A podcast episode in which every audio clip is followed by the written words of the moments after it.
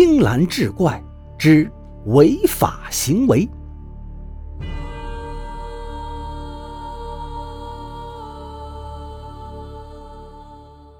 话说这一天，刑警队长魏涛收到了一封陌生人发来的电子邮件，邮件中写道：“魏队长，我向您举报一起杀人案，冯小翠被人杀死在。”和谐花园八号别墅里，邮件中附有一张名为冯小翠的尸体的照片。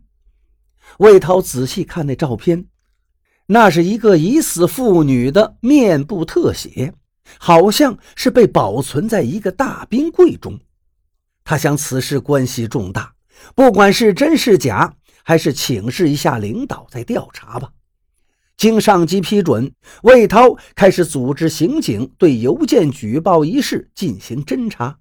侦查的第一步就是对和谐花园八号别墅进行彻底搜查。魏涛率领几名刑警来到和谐花园，在物业公司的配合下，他们得知，在物业公司的配合下，他们得知八号别墅确实住着一个叫冯小翠的女人，只是。很久不见他露面了。技术人员很快打开了这套别墅的铁门，魏涛一行进行了仔细的搜查。这套房子已经很久没有人居住了，家具上布满了一层灰尘。很快，魏涛在卧室床底下发现了一粒白色药片，他小心翼翼地把它装入一个小塑料袋中。虽然没有找到尸体，魏涛还是决定采取第二步行动，那就是寻找发送电子邮件的人。他对刑警们说：“照片上的尸体藏在一个大冰柜里，而这样的大冰柜是一般人家平时用不上的。也就是说，如果冯小翠是最近死亡的话，那么冰柜可能是新买的。我们只要查出最近。”本市共卖出多少台类似的冰柜，然后再逐一追查，理应能找到那个发送电子邮件的人。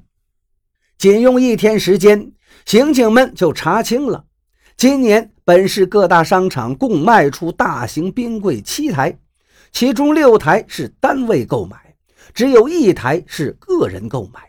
那个人是一个猪肉的经销商。刑警已经去看过那台冰柜了，冰柜里正盛放着许多的猪肉。经过调查，排除了这个猪肉经销商的嫌疑。这时，法医送来了检查报告：从冯小翠卧室床下发现的白色药片是河豚毒素，其毒性大大超过了氰化钾。既然是毒药，那就有问题了。可尸体还没找到。他会在哪儿呢？到底是大家的调查不够全面呢，还是自己的推理有误？魏涛站在窗前，一边想，一边遥望着马路上川流不息的车流。突然，他看到一个骑着车收购旧家电的男子，不禁打了一个激灵。有了！他叫了一声，并迅速召拢几个刑警，立即调查本市所有的。废品收购站、旧家电收购站以及旧货店，看看有没有人在今年买了旧的冰柜。果然不出所料，他们从城东郊的一个旧家电收购站查明，一个月前的一天下午，有一名男子从那儿购买了一台大冰柜，并由收购站的工人送到了西郊的宜人巷九号。据送货的工人回忆。那个地方是一个非常破落的院子，附近只有很少人居住，大概不久就要拆迁了。魏涛当即带着几个刑警来到西郊宜人巷九号，这是一幢非常简陋的院子，里面有个男人正在看电视。魏涛走过去，微笑着说道：“我是刑警队的魏涛，你认识我吗？”男人点点头：“我认得你。”我知道你们迟早会找到我，但没想到会这么快。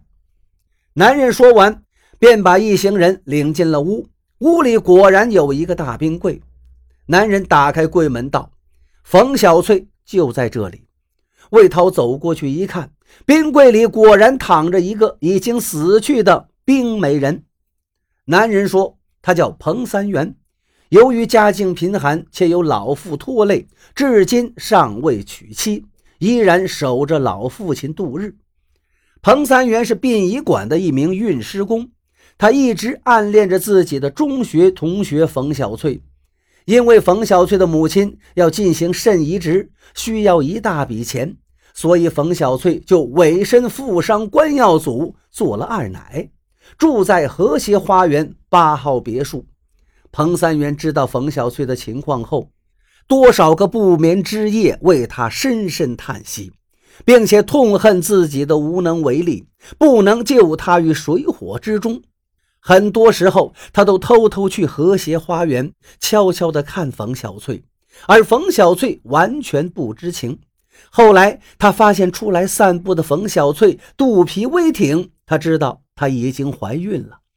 有一天晚上十点多钟，彭三元下了夜班，又鬼使神差地来到了和谐花园。当他来到八号别墅外时，他惊讶地看到关耀祖鬼鬼祟祟地扛着一个用被单子裹着的人，塞进了奥迪车的后备箱，然后很快的就开走了。彭三元失魂落魄地回到自己家里，他猜想应该是怀孕的冯小翠不愿意堕胎，或者要嫁给关耀祖而招来了杀身之祸。为了印证自己的想法。第二天下午，他以冯小翠的名义写了一封信，偷偷送到了关耀祖工厂的办公室。然后，彭三元开着殡仪馆的小货车，一直跟踪关耀祖。果然，晚上八点多钟，关耀祖的奥迪车从他家里开出来，径直向西门外驶去。彭三元小心地跟踪着。当奥迪车在郊外黑龙岗停下来后，彭三元把小货车。藏在暗处，悄悄地跟在关耀祖身后。关耀祖下车后，走到了抛尸地，发现尸体还在那儿。他狠狠地骂了一句，还踢了一脚，然后就离开了。等关耀祖走远后，彭三元把冯小翠包裹好，搬到了小货车上，然后运到殡仪馆，偷偷地冷藏起来。第二天一早，彭三元就设法在城西郊的宜人巷租到了一间空房。那个地方不久之后就要拆迁了，所以住的人很少。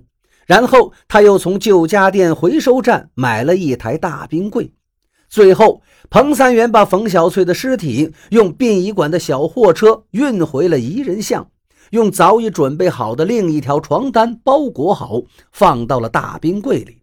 他一边流着眼泪，一边诅咒着关耀祖，继而用手机拍下了冯小翠的遗容。他在心里发誓，一定要为冯小翠讨个公道。接下来就是向关耀祖讨还死亡补偿金了。他总共要过两次，共计四十万元。所有这些钱，他都转寄给了冯小翠的母亲。为了不引起老人家的疑虑。他冒充冯小翠写信给妈妈，扬称他在南方做生意，委托自己寄上这些钱。彭三元还打算再多要几笔钱，因为他知道肾移植需要大笔资金。但就在彭三元向关耀祖索要最后一笔十万元时，关耀祖拒绝了。这时，彭三元估计从他那再也要不到钱了。于是就向魏涛发出了举报邮件。听完彭三元离奇而又惊心动魄的故事，魏涛感到无比的震惊。你的行为是犯法的呀！魏涛沉默了一会儿，终于开口：“我知道，即使入狱几年，但能为小翠的母亲换来几十万元治疗的费用，我也算对小翠有个交代了。”彭三元黯然说道。如果我猜的不错的话，你是想让我们开始调查，但又不得要领，却对关耀祖起到一个敲山震虎的作用。如果关耀祖心虚，就会又给你汇钱，是这样想的吧？魏涛道。彭三元点了点头。魏涛轻轻一摆手，一个刑警走上前，就把彭三元铐了起来。魏涛说：“兄弟们，下一步我们该去会会这个关耀祖。”